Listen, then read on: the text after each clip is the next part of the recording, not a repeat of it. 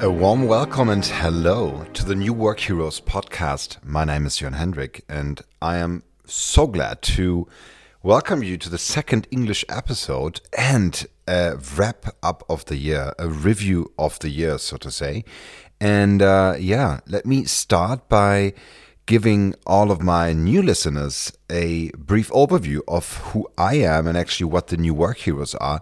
And this episode will talk about the hero's journey, the heroics journey, and uh, the possibilities that you have in personal development, in leadership, and of course also in the realm of new work. And since this is the foundation of my work, I am deeply connected with all of these stories that lie within the view on the hero's journey. And I want to give you a brief overview on the four steps that I created with my publishing company, my books, my workshops. And this is also for starting in uh, for a little introduction. So I call myself a facilitator, an author, a solopreneur, and coachpreneur. And I am creating learning journeys uh, to enable groups and individuals to grow and to be better leaders. And the area of my work are um, working methods like lean startup, design thinking, agile methods. And these are all combined under the buzzword new work. So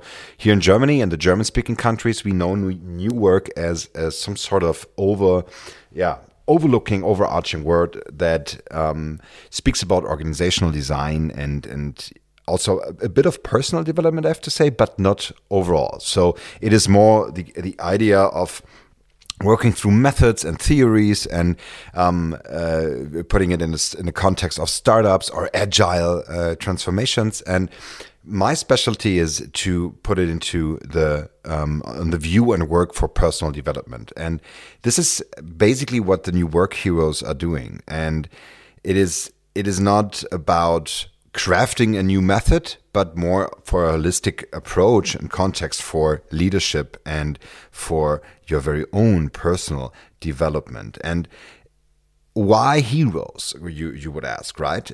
Isn't it um, isn't that game over? So why do we glorify persons uh, to heroes? And I mean, isn't that something that that Marvel uh, uh movies uh, are only doing, or isn't isn't that isn't that a boring narrative? And I would say absolutely not, because it it goes back to the hero's journey that has been published uh, with a with the book A Hero with a Thousand Faces by Joseph Campbell in the 50s, back in the 50s, and he was a, a mythologist and uh, an author who was very successful in actually gathering uh, all of the hero stories of the world. So basically from the beginning of time, um, we were telling ourselves stories, stories about the sky, stories about what we were seeing there. Why is the moon not? Uh, uh, uh, why is the moon black for three days and comes back then with a different shape?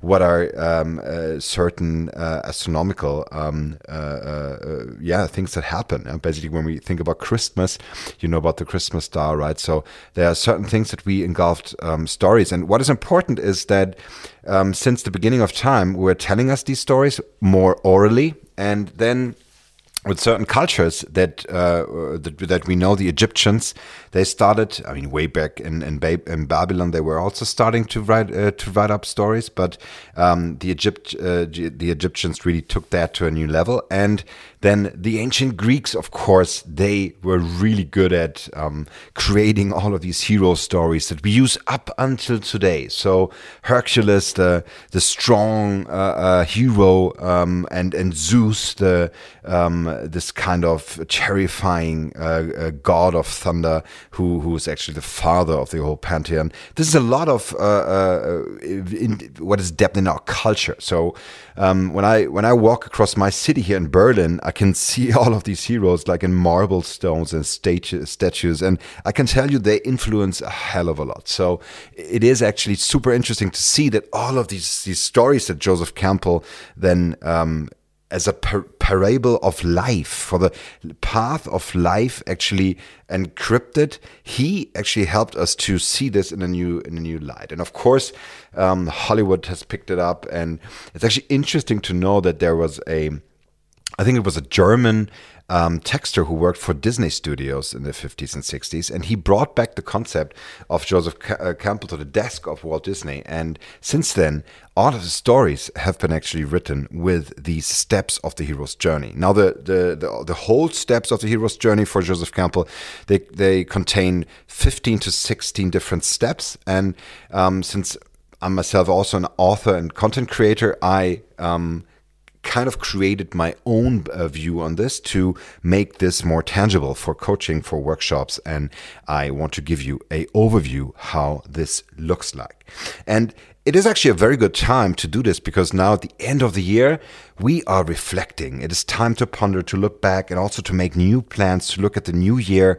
And since we all know through uh, through this devastating um, experiences that we lived through for uh, now nearly two years of the worldwide pandemic, we want to look at the future in a, in a brighter way, right? And also we want to deal with the crises that we went through better. And this is all something that um, this concept, um, this new work heroes concept of the hero's journey can give you. So lean back, get, get yourself a mug of coffee, or I have to say, it's the end of the year. I do have a little glass of wine here. Mm. And listen and let me guide you through the hero's journey. So, the very first step is abyssos, and abyssos is, is Greek for the abyss. So it is the pitch black hole that we fall in when we start our journey. So why is that? At the beginning of the journey, we are not the heroes that um, that we become, right? With this, all of these magical potions that we have, or the forces that we find inside of us, we are actually more or less like a fool. And it's actually super interesting to know that all of the ancient hero stories, the older hero images, they never depicted this muscle-packed uh, heroes that we know from the Greek uh, from the Greeks as Hercules or now uh, the Marvel superheroes, right? I mean, yeah, if you look at Spider-Man, for example, he's more or less of a boy, right? And he's vulnerable, but still, he's cool, he's fast, he he, he can climb walls. So this is something where where, where hero stories uh, begin with, and the concept of, of a fool is so important because a fool goes off to find wisdom.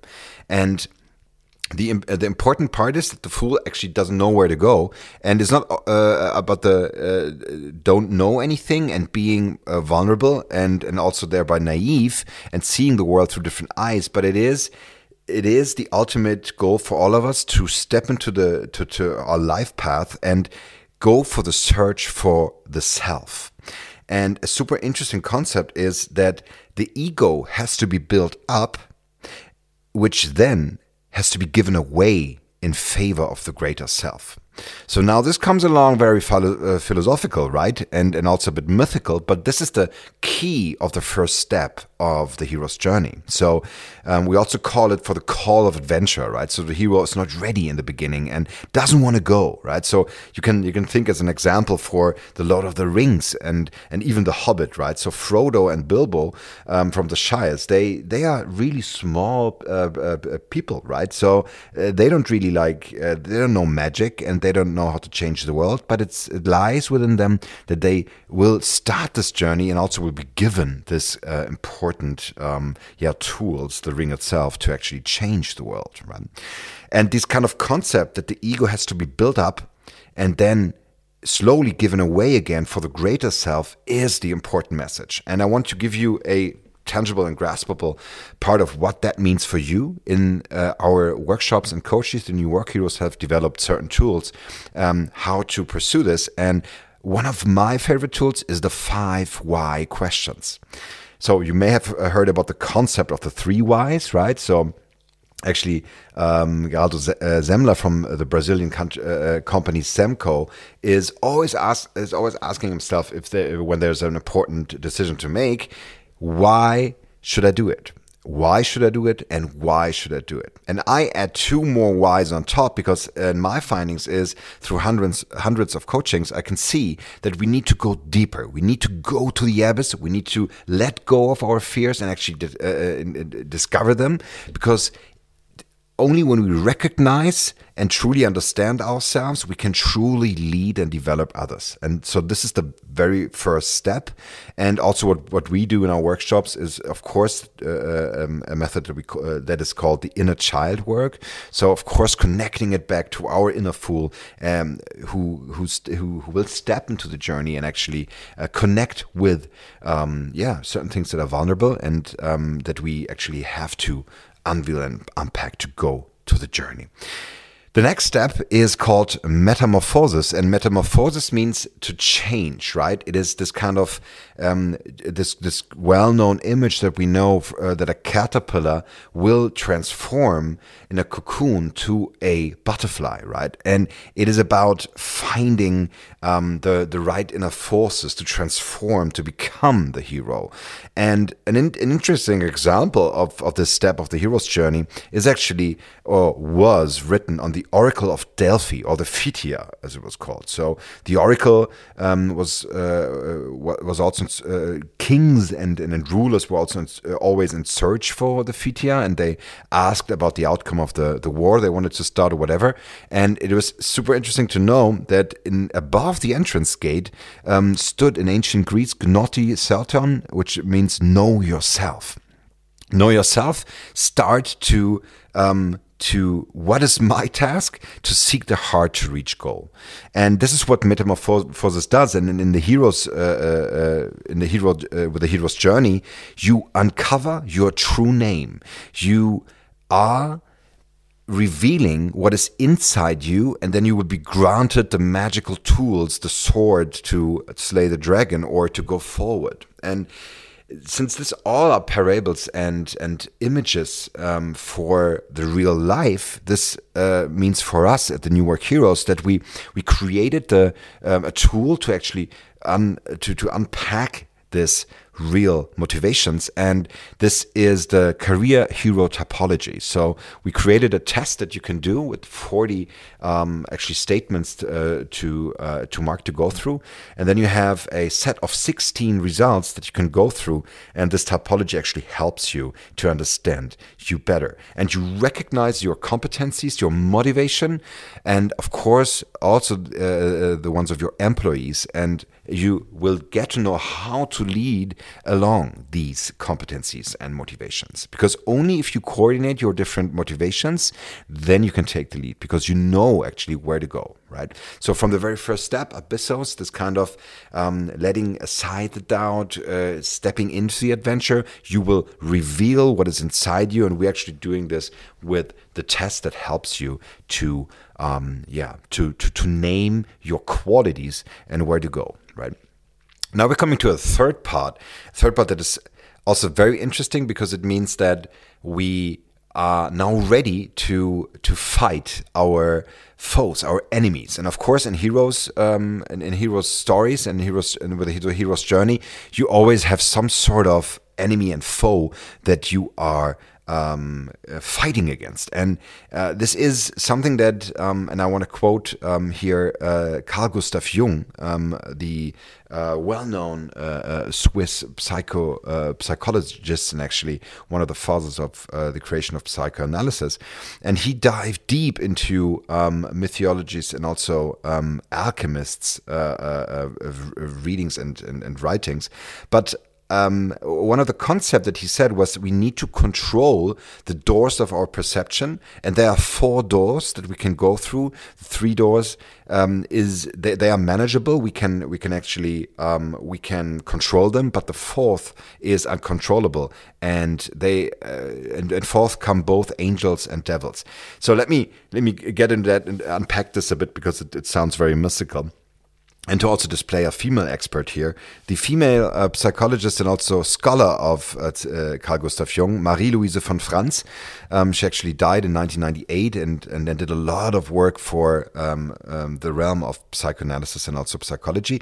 But she dived also into fairy tales and tried to uh, describe and also tear apart the, um, uh, the messages that lie within. And she said, and this is a very interesting quote, she said, the human consciousness resembles a room of these four doors, and the deepest experiences that we know is that side that is despised, that is despised and not seen. And this is interesting because it means that we need to go into the darkness to actually come forth um, with more knowledge. And for real life, this means that we um, that we get to know our um, our yeah, yeah, our temptations and also um, the sins that that hold us from actually um, doing good. And the interesting part is that they are both belong to us. So it is when when we think about the hero fighting against a foe, the dragon, uh, and and also since I, I, did a lot of gaming, also um, it is about an end boss, right? So it's about this kind of idea when the, at the end of a level. So this is the uh, now you know my my age basically when I when there were still games around that, that had levels and not like super uh, large open game. Uh, um, uh, kind of uh, concepts, right?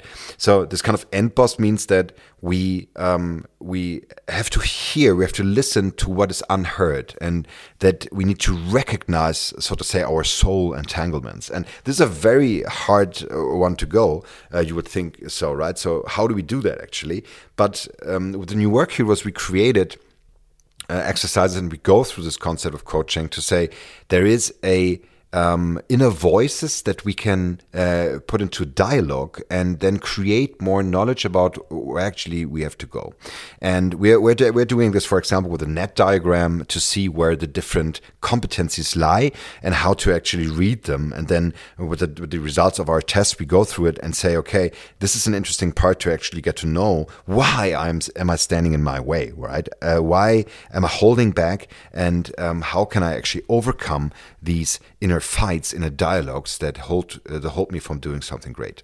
And this, these temptations that um that you're vulnerable to and that distracts you from your path is exactly what Aegon does. So um, making this visible and know your inner struggles and dialogues to understand others to, uh, and to help them to grow. So I think it's the one of the most important um, uh, abilities of a leader, of a true leader, is that you know how to, um, yeah, how to. Um, I would say um, to walk uh, uh, a certain moment at the side of your um, of your employee or your, your, team member to help them actually um, see where where they can improve and actually why they they're holding back. So and only if you have gone through this process, you're able to do it for others. Right? This is the the important part.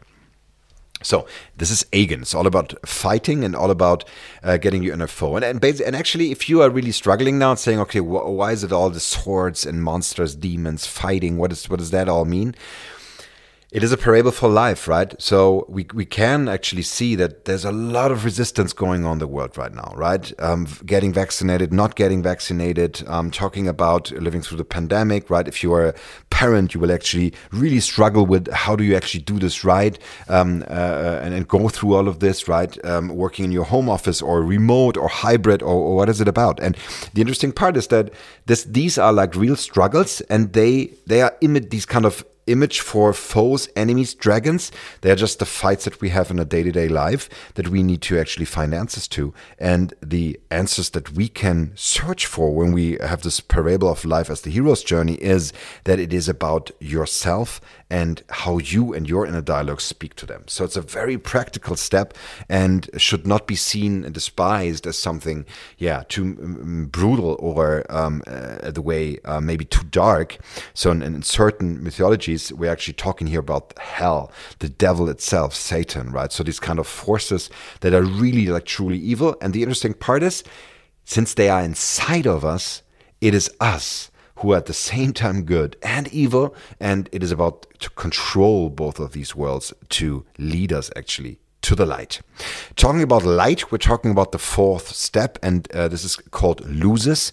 Lusus comes actually from theater th uh, uh, theory and science. So it is about, and in French it's called denouement. It's about un, uh, uh untangling the knot that is actually in a in a drama and uh, leads to actually the the, the final uh, uh, and actually the, the happy ending, or maybe in a tragedy, even to a sad ending. But this is actually where we come become master of two worlds, and it's actually super interesting um, to have this to to kind of dissect a bit this concept of master of two worlds, because it means that once you're on your hero's journey and you have seen both sides, you have revealed your true name, your your inner competencies, then you have to you have to go back. Actually, the hardest part is the return. If you again think about Frodo and the Lord of the Rings, it is actually super hard for Frodo to return to the Shire. Basically, in the films, in the ending, and uh, if you have not seen it, then I'm sorry to spoil it totally for you.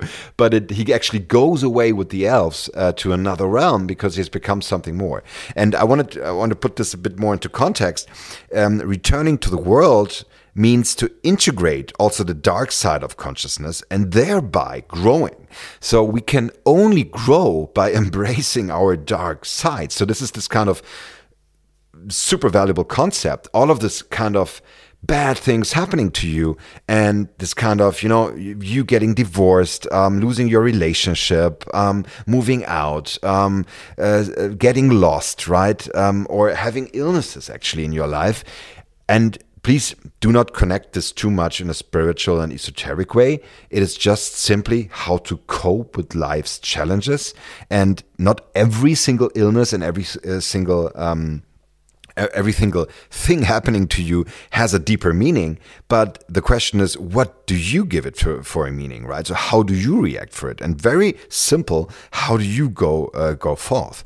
And the interesting part about lusus is that you cannot solve your problems, but in hermitage, right? By being lonely and um, only exchange with the parts that you're missing. It's it's uh um, it's it's only through exchanging with these uh, parts that has been missing that you actually will know how to go back and this means becoming master of two worlds by connecting what you have learned. And I do have an uh, uh, intense example for you as a coach. So um, I'm actually doing coaching, coaching work, facilitation, and and all of this content work for 12 years now, and I can say that I see a lot of people uh, coming to, uh, to various workshops, lic- uh, license groups, and and and and transformation uh, events, whatever. And I can see that people um, get lost in these kind of self help groups and also these kind of um, yeah experiences. So um, I meet uh, all kinds of people here in Berlin. They are they are they they they, they seem being constant in the search, right?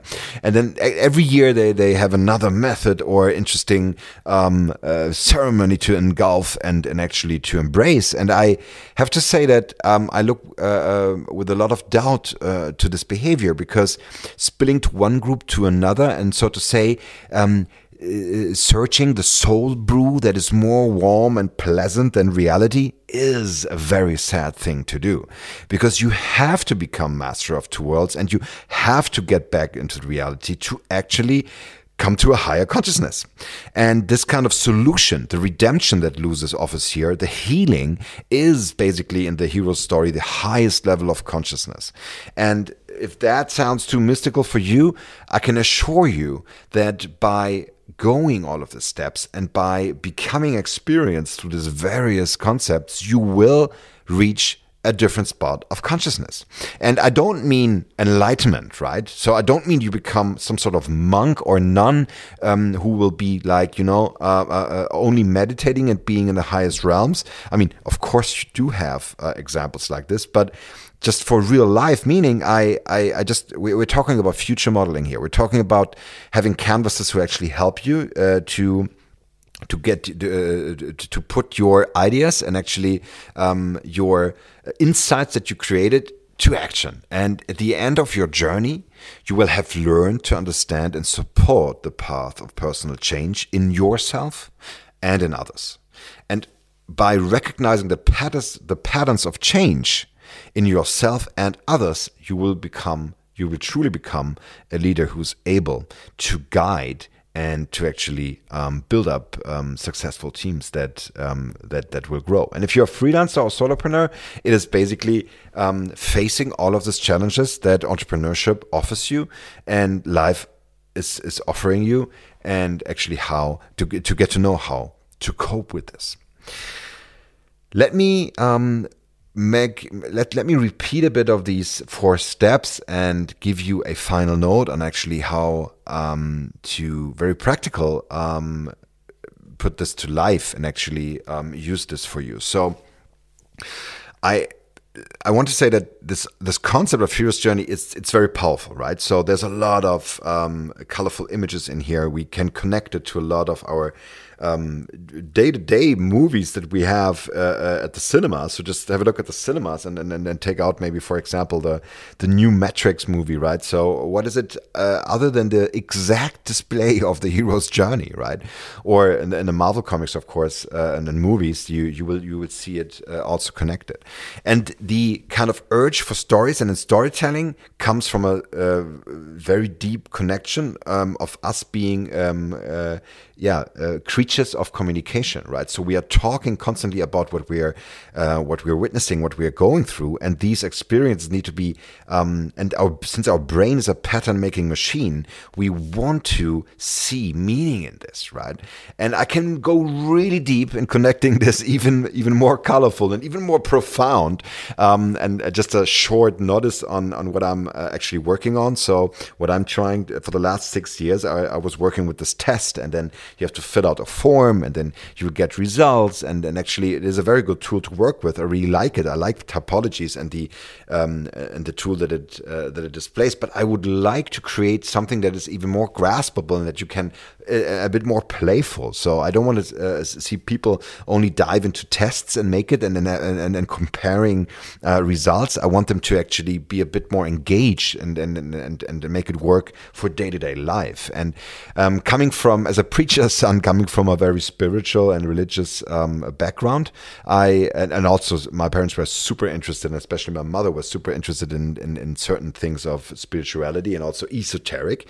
I uh, got to know what different concepts of, of, of the storytelling, right, and, and and also typology. So actually, um, I'm, I'm, very grateful to to be in contact with a good old uh, friend of my parents, Klaus Bernd Vollmar, who is actually an author um, who uh, who created the very first books on the Enneagram, which is a typology created by Gurdjieff.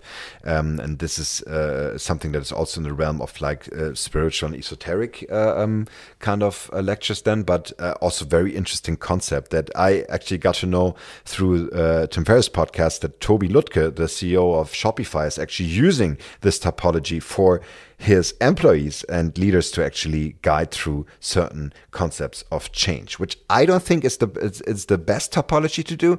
Um, of course, I, I do think that um, the new work heroes uh, typology would be a better fit, but this is of course self promoting my work here. Um, it's just interesting to see that there are certain concepts out there. What what I wanted to say is that through this this life connecting with different stories, I can uh, uh see that um, I, I, my my mother was. Uh, uh, uh, working a lot with tarot cards, and tarot is um, also you would say so, something that goes into truth saying and, and and something like very esoteric, right? So you would uh, you would see this as as gypsies of fortune telling your future, right? But it is actually way more connected to the hero's journey and to the this mythical, um, yeah, uh, path that I now talked about. And what I'm actually uh, trying to create is a non non-esoteric tarot game with the new work heroes typology. So I'm uh, trying to craft all of these experiences and insights from coaching perspective into a card game to actually go through this. But what I want to give you in the end is this overview of how you can actually read these kind of patterns and actually how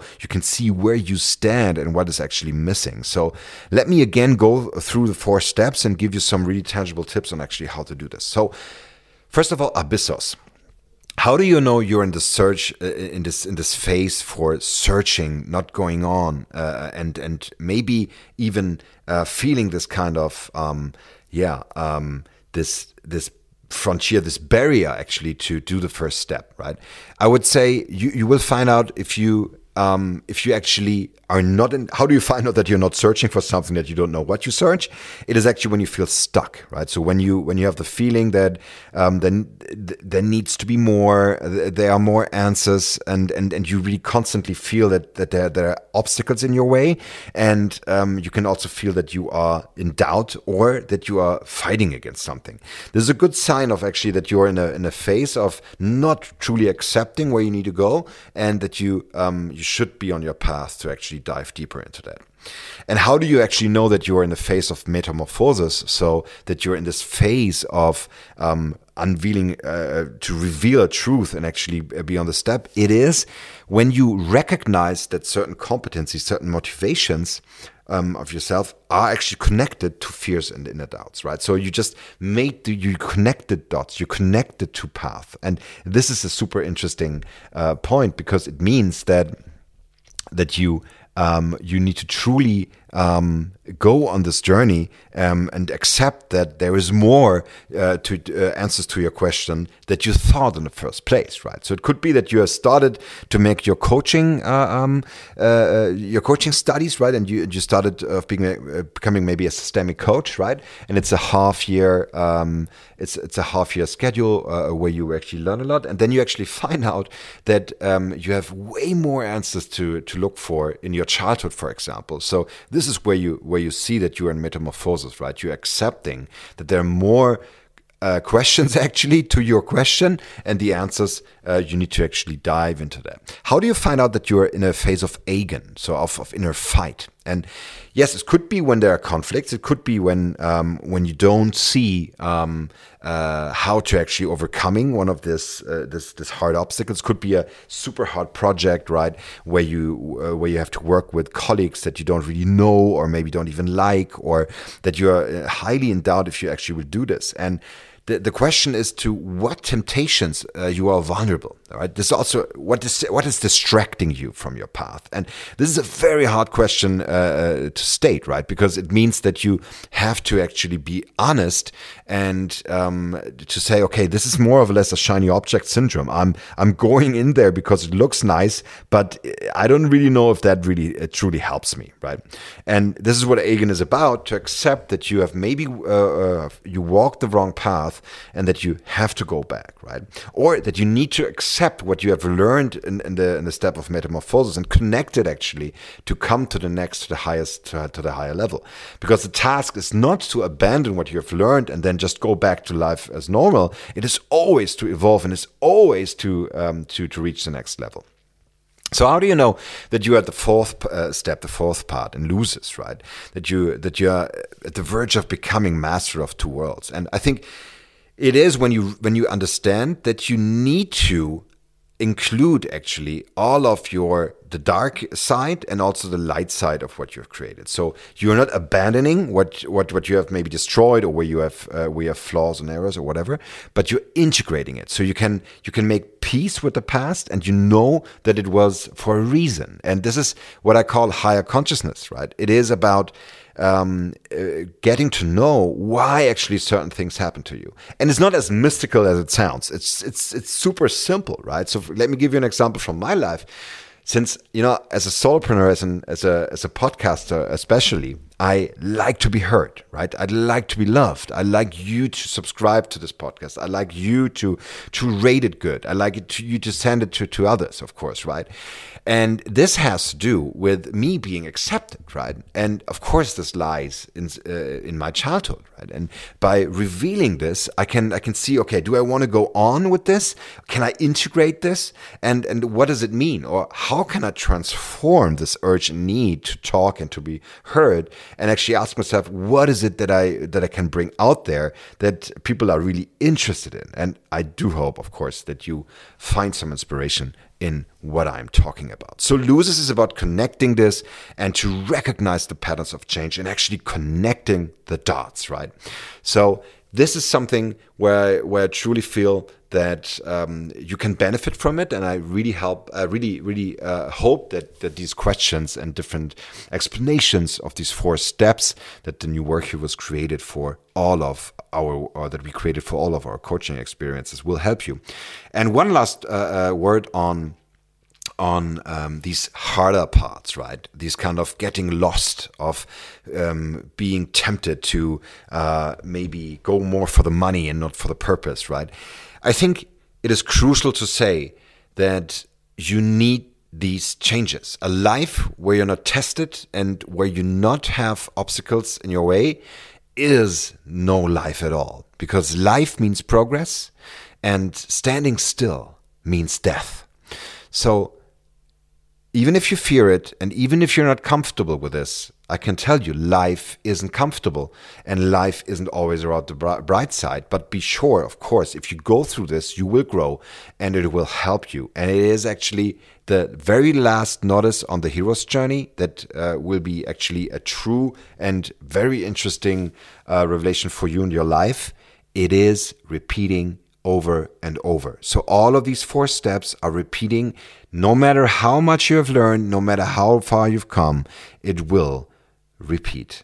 So I wish you all the best by actually overcoming all of these obstacles, getting all of these swords, slaying all of these inner dragons, and actually becoming a better leader, person, entrepreneur, husband, um, girlfriend, boyfriend, whatever, brother, sister, and a friend and podcast listener and I uh, stay with you. Have a beautiful and wonderful transition to the next year, 2022. And uh, I stay with you. Heroic wishes. Yours, Jörn Hendrik.